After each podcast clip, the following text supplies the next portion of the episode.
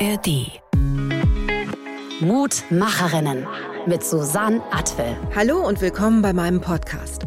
Mutmacherinnen, das sind für mich Frauen, die ihren Traum leben, die in der Mitte des Lebens nochmal was Neues beginnen, beruflich oder privat. Und dabei haben sie oft sowas gehört wie, was, jetzt noch? Bist du sicher? Und sie haben trotzdem gemacht, was sie wollten. Vielleicht hat das auch damit zu tun, dass dann, wenn die Hormone sich verändern, viele Frauen tatsächlich das Gefühl haben, dass sie wieder mehr an sich denken möchten, dass sie jetzt mal dran sind. Aber wie ist das, wenn man mitten in den Wechseljahren nochmal durchstartet? Das wollte ich wissen und habe dafür Frauen in ganz Deutschland besucht, die sich getraut haben. Viele Jahre hat Sabine in unterschiedlichen sozialen Berufen gearbeitet. Sie macht auch eine Ausbildung zur Trauerbegleitung, ist dann aber lange Frauenbeauftragte der Stadt Darmstadt. Aber irgendwie lässt sie das Thema Tod dann doch nicht los. Ich bin heute bei Sabine Eller in Darmstadt. Wie heißt der Stadtteil hier? Eberstadt. Eberstadt, Darmstadt, Eberstadt. In ihrem Bestattungsinstitut tatsächlich. Frau Eller hat als junge Frau eine Ausbildung gemacht zur Altenpflegerin, hat schon recht früh gewusst, dass sie in den Pflegebereich möchte. Das Thema Tod war immer schon ein spannendes, interessantes Thema für sie. Sie hat dann später Sozialpädagogik studiert und hat lange für die, am Ende dann für die Stadt Darmstadt als Frauenbeauftragte gearbeitet. Ähm, dabei immer wieder gerne ihre Beratungstätigkeit am allermeisten gemocht und das Vermitteln und all das, was mit diesem Job einhergeht. Und dann kam irgendwann der Moment, an dem hat sie gesagt, so, ich will nicht sagen, ich mache mein Hobby zum Beruf, aber das Thema Tod und Sterben, das beschäftigt mich so sehr. Ich mache jetzt mein eigenes Bestattungsinstitut auf. Wie schön, dass ich hier sein darf bei Ihnen. Vielen Dank dass ja. sie ihre, ja, man kann ja schon fast sagen, heiligen Hallen hier für uns öffnen. Ihre Geschichte ist eine, die mich von Anfang an wahnsinnig gekriegt hat, weil sie eine, nicht nur eine tolle Geschichte des Wandels und des Neustarts ist in der Lebensmitte, sondern weil sie auch so eine besondere Geschichte ist mit einem Thema, was wir alle ja, äh, wissen Sie am allerbesten, einfach permanent verdrängen, das Thema Tod nämlich. Sie sind 57. Ähm, wir sind eine Generation, ein Alter ungefähr. Ähm, was haben Sie denn ursprünglich mal gemacht? Also wenn Sie jetzt so zurückdenken, als Sie so, ich würde mal sagen, Anfang 30 waren, was haben Sie da gedacht, wo Sie sein würden jetzt so in diesem Alter? Wie haben Sie sich das vorgestellt? Ich glaube, ich hätte mir nicht vorgestellt, Bestatterin zu sein. Also der Weg hat sich ergeben, aber wirklich auch so Mitte der 30er Jahre ich war damals Frauenbeauftragte und das war für mich ein sehr erfüllender Beruf. Ähm, ich bin über meine Berufsbiografie hin zu einer Funktion und Position in der Verwaltung gekommen, die mir recht viel Freude gemacht hat, die ein sehr großes Arbeitsspektrum ja auch hat. Ähm, das war zuerst im ländlichen Bereich in Alzey, wo sehr viel Beratung der Frauen auch noch war. Und später wurde ich dann auch Leiterin des Frauenbüros hier in Darmstadt ähm, was ja vielmehr einfach ein strukturelles Amt äh, auch ist. Und ich glaube, Bestatterin zu sein hat sich als roter Faden war der zwar schon immer, also oder mit dem Vertrag mit dem Thema Tod zu haben, das war immer schon ein Stück, so ein roter Faden in meinem Leben. Und ich dachte, na, ich werde ehrenamtlich in der Hospizarbeit ähm, mich engagieren. Und über diese Ausbildung zur Hospizbegleiterin wurde der Strang und dieser rote Faden in meiner Hand immer größer. In der Hospizbegleitung habe ich gemerkt, ähm, ich hätte gerne noch eine Trauerbegleitungsausbildung dazu, die auch berufsbegleitend ist und habe dort Bestatterinnen kennengelernt aus Frankfurt und Mainz, die sehr pionierhaft ihren Beitrag dazu geleistet haben, auch heute noch leisten, dass es einen Kulturwandel in der Bestattung gibt. Mhm. Und die haben ja so ein Stück nochmal die Türen dafür geöffnet, zu sagen, ja, ähm, den Weg gehe ich und ich werde irgendwann ähm, den Schritt tun aus dem der Tätigkeit der Frauenbeauftragten, genau, in die Selbstständigkeit. Da müssen wir noch mal ganz genau hingucken, ja. weil das ist ja, also Sie sind Frauenbeauftragte der Stadt Darmstadt gewesen, ganz genau, am, am, bevor Sie sich entschlossen ja. haben, Ihr eigenes Bestattungsinstitut zu gründen. Und ähm, da sind Sie hingekommen, wahrscheinlich indem Sie ein Studium absolviert haben oder bei der Stadt eine Ausbildung gemacht haben. Und das ist ja auch eine sehr verantwortungsvolle und auch schon mal eine tolle, ein toller Job. Aber ich habe noch nicht verstanden, wie man von der Frauenbeauftragten zur Bestatterin kommt. Also das Thema Tod war für Sie Sie persönlich ein Thema, was Sie interessiert hat, besonders, weil Sie reden, Sie sagen, roter Faden. Das Thema betrifft uns ja alle. Mhm. Aber gerade wenn man jünger ist, ne, ist es ja noch nicht so im Vordergrund. Sagen wir mal so. Also wenn man so, so alt ist wie wir, dann ähm, merkt man irgendwann schon so, okay, die Luft wird dünner um einen herum. Das ist, es ist einfach so. Und man setzt sich mit dem Thema, ähm, je nach Typ natürlich auch auseinander. Aber wenn, wenn man so Frauenbeauftragte der Stadt. Was macht man als Frauenbeauftragte ganz genau? Was haben Sie damals mhm. gemacht? Genau, also damals war ein Teil für die Beschäftigten innerhalb der Stadtverwaltung zu dem Thema Vereinbarkeit Beruf und Familie und Frauen in Führungspositionen zu arbeiten, also analog der Frauenbeauftragten beim Hessischen Rundfunk, äh, die es auch gibt. Das war ein Teil des Aufgabengebietes.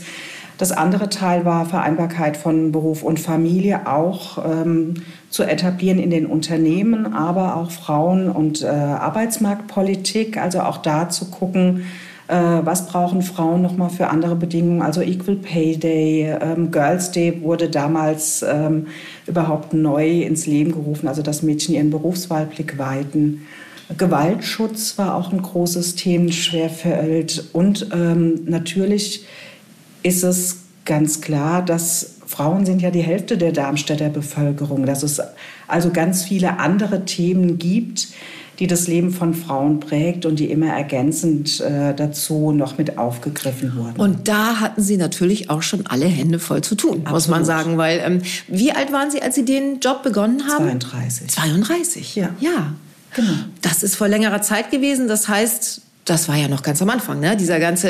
Ähm In Darmstadt habe ich mit 32 angefangen, mhm. genau. Und vorher war ich schon Ende 20, als ich Ende 20 war, im Landkreis Alzey-Worms Frauenbeauftragte. Und da ist es ein sehr ländlicher Raum, da hat die Beratung mehr im Vordergrund gestanden. Und hier mehr, dass die Vereine zu unterstützen, dass die einfach ausreichend Gelder haben oder in politischen Gremien einfach dafür zu werben, ähm, dass es auch die Gelder geben kann oder Themenschwerpunkte ausgebaut mhm. werden. Okay, dann haben Sie das wie lange gemacht? Mit 32 angefangen? Ähm, in Darmstadt zehn Jahre. Zehn Jahre, und dann circa 42. genau, insgesamt war ich 15 Jahre lang Frauenbeauftragte, von Mitte 20 bis ähm, oh, jetzt muss ich anfangen Also mit 47 bin ich in die Selbstständigkeit gewechselt als Bestatterin. Und das ist der Punkt, wo wir ganz genau hingucken, weil das ist wahnsinnig spannend. Mhm. Was ist denn da passiert in Ihrem Leben, dass Sie gesagt haben, das möchte ich jetzt machen? Mhm.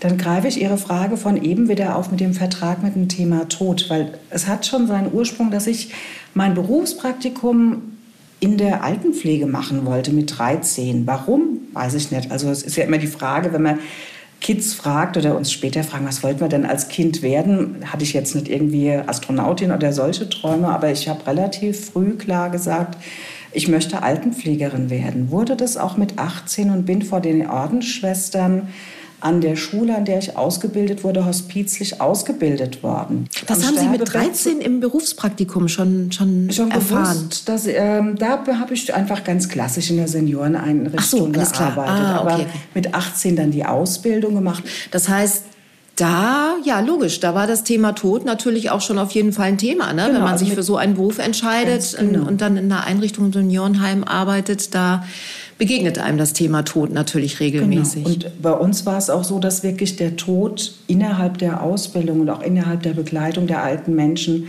seinen Platz hatte. Das ist nicht unbedingt sehr selbstverständlich in den Senioreneinrichtungen damals gewesen, äh, wie sehr der Tod einfach auch selbstverständlicher Teil mhm. sein konnte. Also am Sterbebett zu sitzen, die Hand zu halten, den Menschen zu waschen und anzukleiden als letzten Liebesdienst, dass alle sich noch mal verabschieden mhm. können. Also mir wurde der Tod sehr liebevoll nahegebracht dort, kann ich äh, sehr wohl sagen.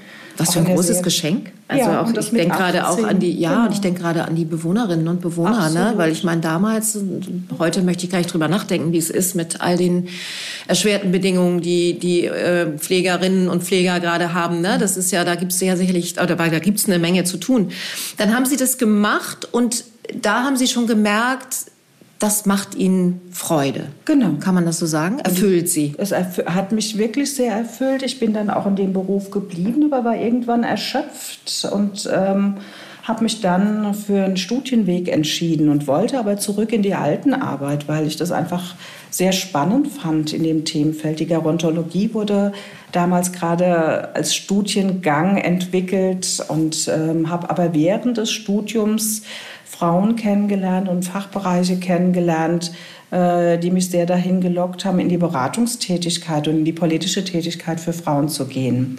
Und habe dann umgeschwenkt und den alten Pfad verlassen. So. Und ähm, bin dann auch von der Frauenbeauftragten in Alzey gefragt worden, ob ich nicht mit bei ihr arbeiten möchte. Also das ist ja auch nochmal was sehr Besonderes, wenn man ähm, Stellenangebote einfach auch gleich kriegt. Also heute in Zeiten von Fachkräftemangel klar, aber da war das ein besonderes Angebot. Und dann bin ich dem Weg weiter gefolgt als Frauenbeauftragte und habe sehr klar gemerkt, das Thema Tod lässt mich nicht los. Und dann habe ich eine Hospizbegleitungsausbildung gemacht, eine Trauerbegleitungsausbildung. Neben dem Job als Frau. Genau, aber das ist eine berufsbegleitende Fortbildung, also die einfach ähm, sehr Macht man wohl auch so Workshops oder wie funktioniert Genau, das sind ähm, zur Hospizbegleiterin sind das äh, in sich abgeschlossene Module, die entweder an Abenden und an Wochenenden stattfinden. Und ich habe mich relativ schnell aber für die Trauerbegleitung noch mal weiter entschieden, weil ich gemerkt habe, durch mein Sozialpädagogikstudium hatte ich recht viel Handwerkszeug. Ich wollte das noch mal ausweiten und ähm, habe in der Trauerbegleitungsausbildung Bestatterinnen kennengelernt, habe bei denen hospitiert in Mainz bei Grünewald und Baum und in Frankfurt bei Kistner und Scheidler und habe dann gemerkt, so, und ich gehe in die Selbstständigkeit und ich probiere das aus. Und also das heißt, das Hospitieren und diese Zusatzausbildung, das haben Sie noch gemacht, während Sie Frauenbeauftragte genau. waren und haben dann immer mehr gemerkt, okay, das zieht mich in diese Richtung komplett. Ganz genau. Und dann haben Sie gegründet. Sie haben Ihr eigenes Bestattungsinstitut genau. gegründet. Genau. Ähm, dieser Moment, in dem Sie gewusst haben, ich mache das jetzt, ich kündige jetzt meinen festen Job als Frauenbeauftragte bei der Stadt, ja, mhm. was ja irgendwie solide ist, ne? Mhm. und solides Einkommen und so, mit allem drum und dran. Und ich, ich mache mich jetzt selbstständig und ich werde jetzt Bestatterin. Das muss doch, gab es da einen Auslöser oder haben Sie, haben Sie gemerkt, haben Sie, es arbeitet in Ihnen ja, Sie, Sie nicken so, das war es eher. Mhm. Genau. Es hat in mir gearbeitet, es gab keinen Auslöser. Also ich hatte, bis ich Mitte 20 war, im privaten Umfeld keinen verstorbenen Menschen, ähm, sondern mein Großvater ist gestorben. Ich war auch in seiner Anwesenheit, äh, oder er in meiner Anwesenheit ist auch verstorben. Ähm, aber es gab nichts wie bei vielen anderen Menschen, die noch mal in ihrer Biografie was ganz Markantes haben.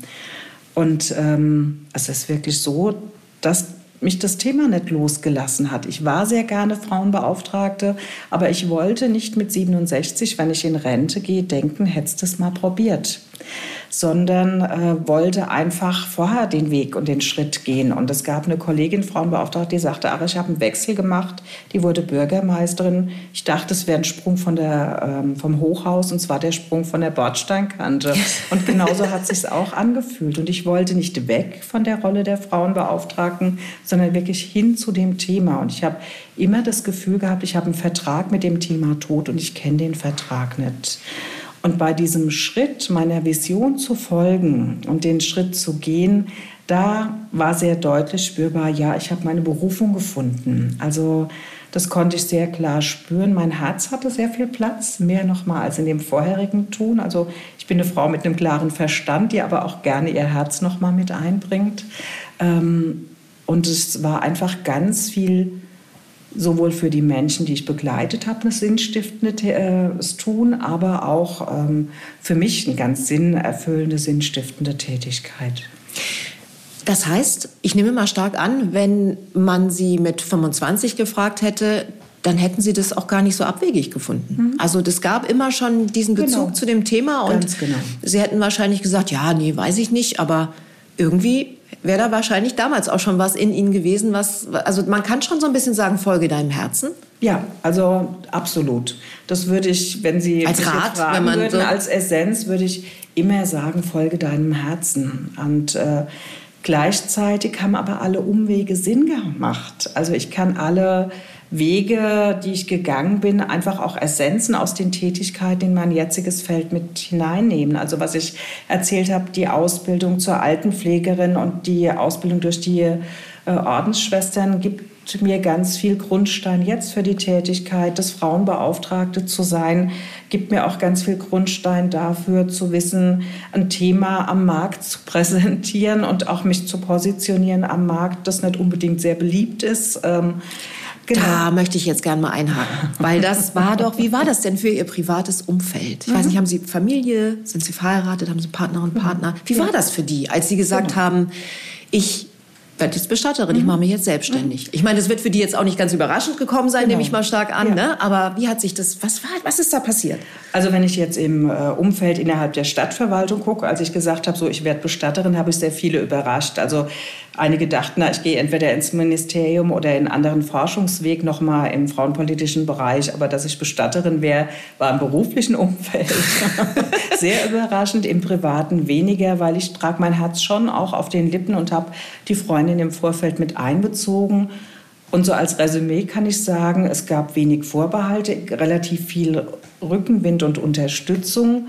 Und die Freundinnen haben so nach ungefähr zwei Jahren gesagt, ach, wir haben durch dich ganz viel Scheu gegenüber dem Thema verloren. Einfach auf die Art, wie du erzählst, wie wir dich erleben, so voller Visionskraft und Leidenschaft. Ähm, da ist einfach ein ganz Stückes Angst bei uns weggegangen oder nochmal Vorbehalte. Ich musste auch mhm. am Anfang vor zehn Jahren ganz oft auch nochmal bei den Menschen, die ich begleitet habe, auch Bilder revidieren von Bestatterinnen, von Räumen, von, vom Ton. Genau. Und es war im Freundeskreis recht ähnlich, dass die Bilder oft andere waren als das, was sie dann von mir mitgekriegt haben. An dieser Stelle müssen wir unseren Zuhörerinnen und Zuhörern noch mal ein bisschen beschreiben, wo wir hier überhaupt sitzen. Wir sitzen in ihren, in ihren Räumlichkeiten hier in Darmstadt. Ähm, es ist alles unglaublich warm und hell. Es gibt keine, Sie sagten das eingangs, als wir hier reinkamen, ne? es gibt keine dunklen Vorhänge, es gibt nichts, kein dunkel, dunkelrot, es gibt kein Schwarz, kein, kein Schwarz in einem Beerdigungsinstitut. Hallo? Mhm. Ja, das ist natürlich revolutionär. Ich schaue hier auf eine wunderschöne, ähm, ja, so etwas grün, khaki, mauve gestrichene Wand. Überall ist Holz, es duftet nach Holz. ähm, wir sind umgeben von ein paar Urnen, sehe ich hier links. Die sehen alle sehr ungewöhnlich aus, außergewöhnlich, eher wie Kunst mhm. ja, als wie Urnen. Und hier stehen moderne Möbel, wir sitzen an einem modernen Tisch und es ist hell und mhm. freundlich. Und ich habe das Gefühl, ich habe eher das Gefühl, in einem Café zu sitzen. Und wenn Sie sagen, wenn Sie davon sprechen, dass Sie da irgendwie noch mal so Bilder revidieren mussten, ähm, dann war das doch bestimmt auch, also Sie haben das von Anfang an sich so vorgestellt. Wenn ich ein Beerdigungsinstitut mache, dann wird das so aussehen. War ja. das so?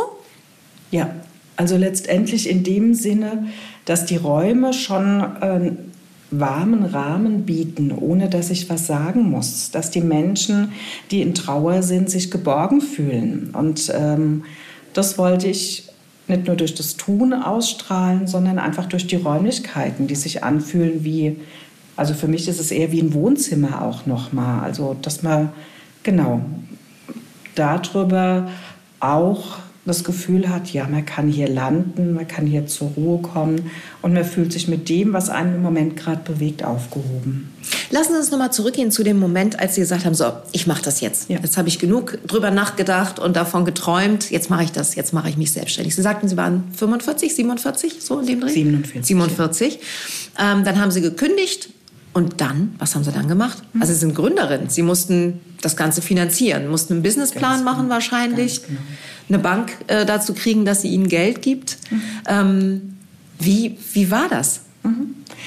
Ähm, ich habe eine Existenzgründungsberatung von der Industrie- und äh, Handelskammer in Anspruch genommen, habe äh, äh, hab mir ein Coaching genommen, habe einfach auch bei den Kolleginnen reingeschnuppert, die mir auch wirklich Tür und Tor geöffnet haben und mich unterstützt haben, gesagt haben, ja bitte, wir brauchen auch jemand wie dich hier in Darmstadt. Also ich habe einfach äh, im Laufe der Zeit mir ein gutes Fundament geschaffen und ich hatte einfach Geld gespart, das ich auch dafür eingesetzt habe. Und es ist in der Tat so, dass es, ähm, und ich auch erst mal geguckt habe, ohne Räume zu beginnen, also die Fixkosten erst mal gering zu halten, sondern als mobile Bestatterin zu arbeiten, ähm, die direkt zu den Menschen nach Hause geht oder in den Institutionen, wo jemand gestorben ist, die Totenfürsorge macht.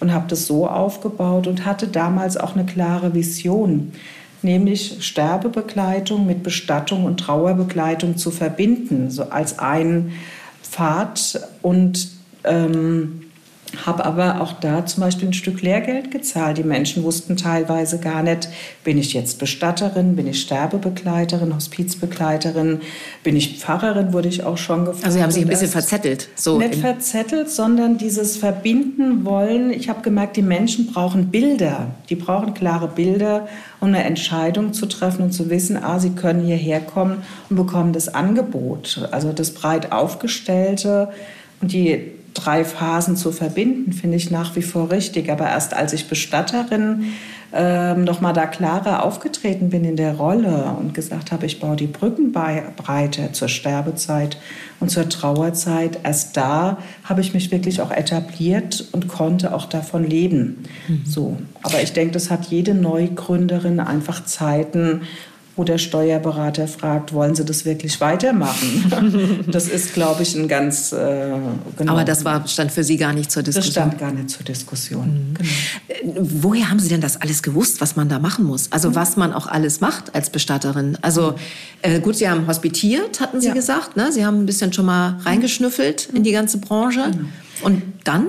Ich habe äh, zum einen auch Fortbildungen im Bestattungsbereich gemacht, also Module, Schulungsmodule und hatte einen Mentor, der einfach mehrere jungen äh, Gründerinnen in dem Bereich unterstützt hat, den ich am Anfang einfach anrufen konnte oder auch die Kollegin in Frankfurt und fragen konnte, ähm, was muss ich denn jetzt tun, wenn ich eine Frage hatte. Und es war viel mehr der organisatorische Bereich, denn der begleitende. In dem begleitenden Teil habe ich mich ähm, von Anfang an sehr sicher gefühlt. Auch beim ersten Mal, als ich in eine Familie gekommen bin, wo ein Menschen Suizid begangen hat, da hatte ich vielmehr die Frage, wie ist das jetzt mit den Dokumenten? Wann ist jetzt welcher Schritt? Als die Frage, kann ich der Familie unterstützend zur Seite stehen? Die Frage hatte ich von Anfang an nicht. Also da hatte ich einfach über mein berufliches Tun und eine gute innere also Intuition, aber auch Ausbildung in Gesprächsführung mit therapeutischem Wissen und dem, was ich vorhin schon benannt habe,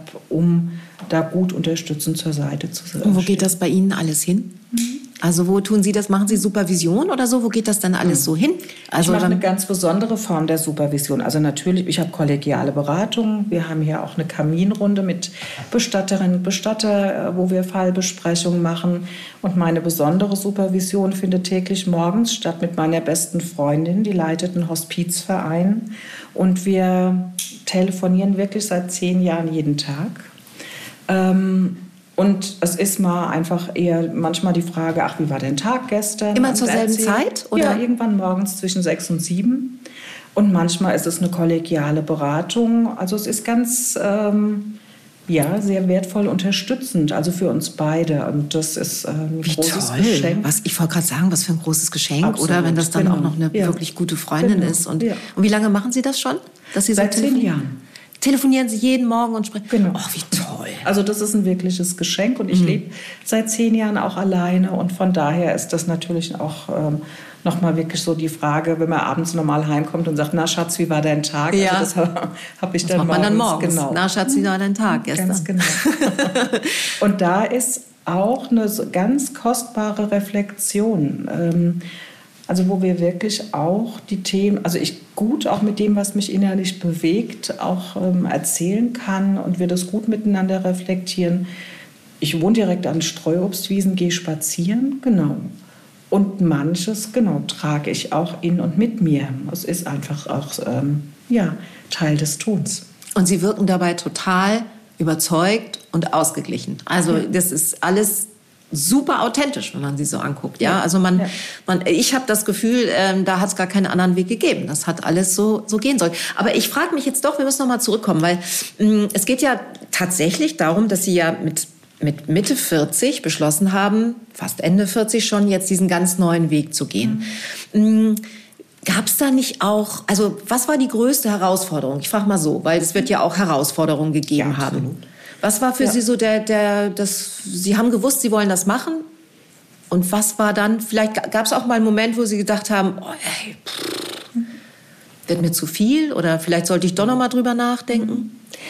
Also am Anfang größte Herausforderung war wirklich auch noch mal diese existenzielle Frage, wenn am Ende des Monats nicht ganz automatisch das Geld auf dem Konto ist, sondern wirklich ähm, auch mit den Wellenbewegungen zu gehen. Statistisch sterben im Winter mehr Menschen als im Sommer. Dann habe ich vielleicht mal am Anfang Monat gar keinen Auftrag gehabt. Also damit umzugehen, ähm, dass das Geld nicht regelmäßig kommt und da wirklich im Vertrauen zu bleiben, dass ich auf dem richtigen Weg bin, das war schon noch mal am Anfang sehr markant. Also damit habe ich äh, erst mal nicht gerechnet. Es war nicht das Thema, 365 Tage lang mit dem Thema Tod umzugehen. Das wusste ich ja vorher auch nicht, wie das ist. Ähm, das war zwar eine Hypothese, die ich hatte, dass ich das kann, aber wirklich wissen konnte ich das ja nicht. Und das war weniger der Teil, aber wirklich dieser existenzielle Teil. Ähm, und wenn ich jetzt noch mal gucke, war es schon auch noch mal die letzten Jahre waren einfach sehr dicht, also wo wir ähm, relativ viel Zulauf haben, wir auch ähm, einfach nochmal Umbrüche hatten und ich sehr eine sehr große Arbeitsdichte habe. Hat das mit ähm, Corona auch zu tun? War das? Ähm, es ist schon natürlich die Sterbefallstatistik zum Beispiel jetzt im Januar so um 13 Prozent gestiegen. So und das spiegelt sich natürlich bei uns auch wieder. Es spiegelt sich aber auch darin wieder, dass es das Unternehmen jetzt im elften Jahr gibt und wir einfach etabliert sind und uns einen guten Ruf erarbeitet haben. Und wo ich merke, uff, da ist auch, ähm, also über lange Zeit einfach das zu tragen auf den Schultern, ist auch sehr anstrengend. Das heißt, nicht aufhören zu wollen, aber Sie haben ja gerade so nach einer Belastungssituation gefragt. Und deswegen ähm, gibt es jetzt im Unternehmen seit September einen jungen Kollegen, der äh, 33 ist. Vorher haben Sie das alleine gemacht? Nee, wir waren immer auch ein Team mit mehreren Menschen, die mir aber einen Rücken frei gehalten haben. Und jetzt seit September habe ich die Strukturen ein Stück umgestellt und habe jemand an meine Seite geholt, der den kaufmännische geschäftsführenden Teil mit hat, so dass einfach zwei Schultern sind, die das tragen, oder also zwei Paar Schultern sind, die das tragen und da noch mal neue Wege zu gehen. Also auch die Frage, wie wandle ich eine Belastungssituation hin in was Konstruktives. So, und das ähm, ist einfach ein sehr positiver Schritt.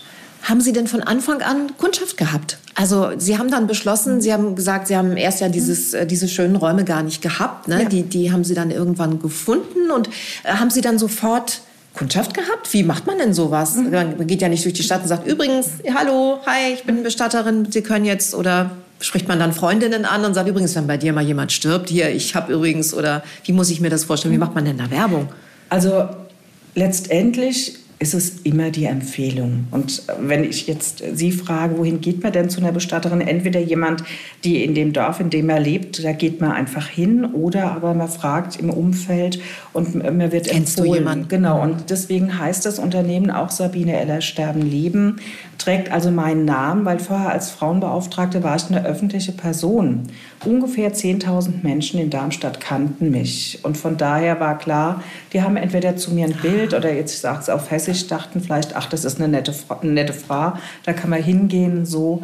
Ähm, und so, hat sich, so lief das von Anfang an über Empfehlung. Also ich habe jetzt gerade den Menschen, der mir damals die erste Kundin ähm, empfohlen hatte oder sie, äh, äh also die Angehörigen äh, gesagt hat, da kannst du, glaube ich, hingehen, den habe ich letzthin beerdigt. Das war mhm. auch noch mal, ähm, da hat sich einfach auch noch mal ein Kreis geschlossen. Mhm. Und natürlich die ganz klassischen auch ähm, ähm, Werbemaßnahmen, die man macht Zeitungsanzeige, aber was auch immer ein Schwerpunkt für mich war und letztendlich auch eine Werbung, aber dafür nicht gedacht war, äh, Teil des kulturellen Wandels zu sein und Veranstaltungen zu machen. Also ich wollte nie nur individuell bestatten und begleiten, sondern immer auch meinen Teil dazu beitragen, dass die Bestattungskultur sich verändert und der Tod wieder selbstverständlicher Teil des Lebens wird. Und deswegen gab es hier in den Ausstellungen Lesungen, Vorträge,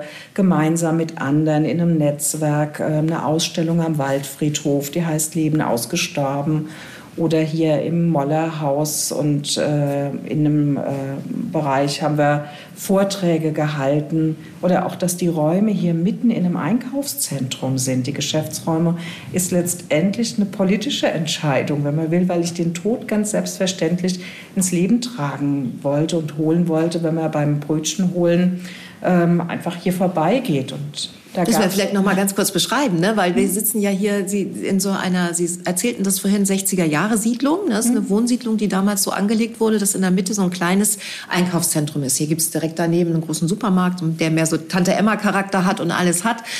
Und ähm, es ist ähm, erstaunlich viel los hier. Wir sind jetzt hier an einem Mittwochnachmittag. Es war sehr rege da mhm. oben alles, als wir eben das Auto geparkt haben. Und Sie sind tatsächlich so ein bisschen was von so einem Marktplatz hat es hier, ne? Mhm. Genau. Also so mittendrin. Und, und hier, hier ist auch immer mal was los, kommt auch mal jemand rein und nur mal um so ein bisschen zu ratschen. Sowas passiert auch? Das passiert sehr wohl auch. Also im Sommer steht die Tür auch öfter mal offen vorne im Büro. Und ich erinnere einen Mann, der in der Arbeitskleidung reinkam und sagte, na, ähm, sind die Vorsorgen über alle gleich? Und ich sagte, nee. Und dann sagt er, danke und geht weiter zur Edeka oder die Kinder. Die Vorsorgen, die Sterbevorsorgen. Bestattungsvorsorgen, genau. Ob die bei jedem Bestattungsunternehmen gleich sind. Ähm, es kommen aber Menschen rein, die einfach mal kurz eine Frage haben, weil sie ähm, zum Thema Tod, zum Thema Sterben, meistens zum Thema Bestattung, also wie das ist am Friedhof mit einem Grabplatz oder wie das ist mit der Naturbestattung, so und dann Ach, ist es wirklich ist spannend. Genau. Oder auch Menschen, die wir begleitet haben, die einfach mal kurz reinkommen, Hallo sagen auch Kinder, die vorne vor der Tür steht, eine große Schale, die mit Blüten gefüllt ist. Da stehen immer mal Kinder und spielen und ähm, also da passiert ganz viel an Dialog und wir hatten lange hier vor der Tür eine Bank stehen und dann ist einfach von, äh, die ist leider abhanden gekommen und wir haben uns für Stühle entschieden und aber die Bank hatte noch mal einen eigenen Charakter. Wir planen auch wieder um, weil die Menschen dann wenn sie einkaufen waren, einfach mal eine kurze Rast gemacht haben. Ja, haben lustig, ne? man setzt sich eher auf eine Bank als in so einen Stuhl rein. Genau. Das ist ganz also komisch. Das ist noch mal, ja. so wirkt es, wir wollten es mhm. sehr freundlich machen, merken aber die Bank belebt es einfach für die Menschen noch mal mhm. mehr und die nehmen hier Platz. Oder ich habe noch mal eine Frage zum, zu, ganz, ganz speziell zu der Lebensphase, in der wir ja sind. Mhm. Ne? Also Sie sind 57, ich bin 55, da ist man ja auch in den Wechseljahren. Ja. Und das ist ja auch anstrengend. Also ja. ich meine überhaupt, also Wechseljahre sind anstrengend, finde ich. Das äußert sich jetzt bei der einen Frau mehr als bei der anderen, aber es ist eine anstrengende Zeit. Und in dieser Zeit so was Neues zu beginnen, sich neuen Herausforderungen zu stellen, auch wenn es ein Lebenstraum ist. Ne? Es ist ja trotzdem mit einer Menge Arbeit verbunden. Ähm, wie war das für Sie? Also haben Sie das deutlich gespürt? Haben Sie gemerkt, so, ah ja, okay, das sind jetzt die Wechseljahre? Haben Sie da vielleicht auch so, es gibt ja auch diesen, es ist ja tatsächlich auch nachgewiesen, wenn so der Östrogennebel sich legt, ne, dass wir dann alle nochmal so einen Kick kriegen und sagen, so jetzt denken wir mehr an uns, so jetzt machen wir mal mehr was für uns. Wie war das für Sie? Mhm. Ich bin recht spät in die Wechseljahre gekommen. Also wirklich die ähm, aktive Menopause ist erst seit zwei Jahren so, sodass ich vorher wirklich ähm, ganz klar das Gefühl hatte, ich bin in meiner Kraft und ich kann wirklich mit meiner Kraft und Leidenschaft alles stemmen und dass mal die Kraft ein Stück weniger wird, das passiert allen anderen, aber mir nicht. So. Ähm, jetzt heute in der Vorbereitung auch zu unserem Gespräch hatte ich einfach mehrfach schon Hitze, äh, Hitzewellen und habe gedacht, ach, ich bin ja ganz körperlich schon mitten in dem Thema drin.